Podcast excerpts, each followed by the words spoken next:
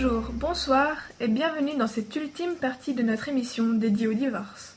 Cette fois-ci, nous aborderons le mariage pour tous en nous interrogeant sur les possibles changements liés au divorce. Vous en avez sans doute entendu parler, le mariage pour tous a fait l'actualité des Français qui ont fini par adopter ce texte de loi, permettant ainsi aux couples homosexuels d'accéder au mariage.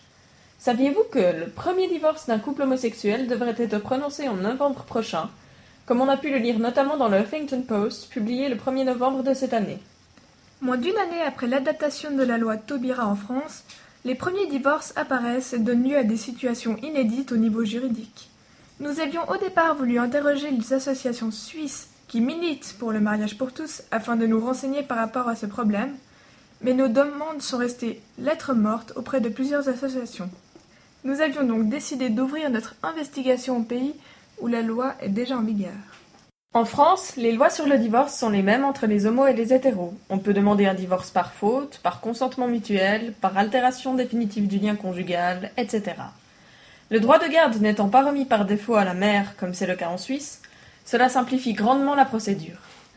Ce qui n'est pas le cas en Angleterre, qui a récemment accepté le mariage pour tous, qui entrera en vigueur en 2014, où les couples hétérosexuels ne peuvent pas divorcer pour infidélité.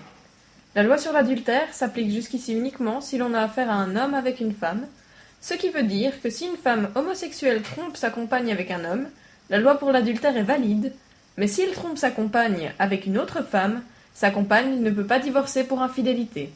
Aux USA, des problèmes émergent par rapport au divorce homosexuel du fait que certains États ne reconnaissent pas le mariage pour tous et refusent donc de prononcer un divorce entre un couple de même sexe. Même dans les États où cela est légal comme en Californie, l'on peut lire les mésaventures de plusieurs couples homosexuels pris dans de longues et coûteuses procédures de divorce car les avocats et la justice n'ont pas encore assez de cas répertoriés pour établir une jurisprudence. Les couples se retrouvent donc dans une file d'attente qui ne cesse de grandir. Un problème lié au divorce de même sexe est celui du partage des biens. La plupart des couples ayant vécu en concubinage pendant des années, voire des décennies, ne partagent que les biens obtenus depuis que leur mariage a été prononcé. Voilà un avant-goût des problèmes liés au divorce pour tous.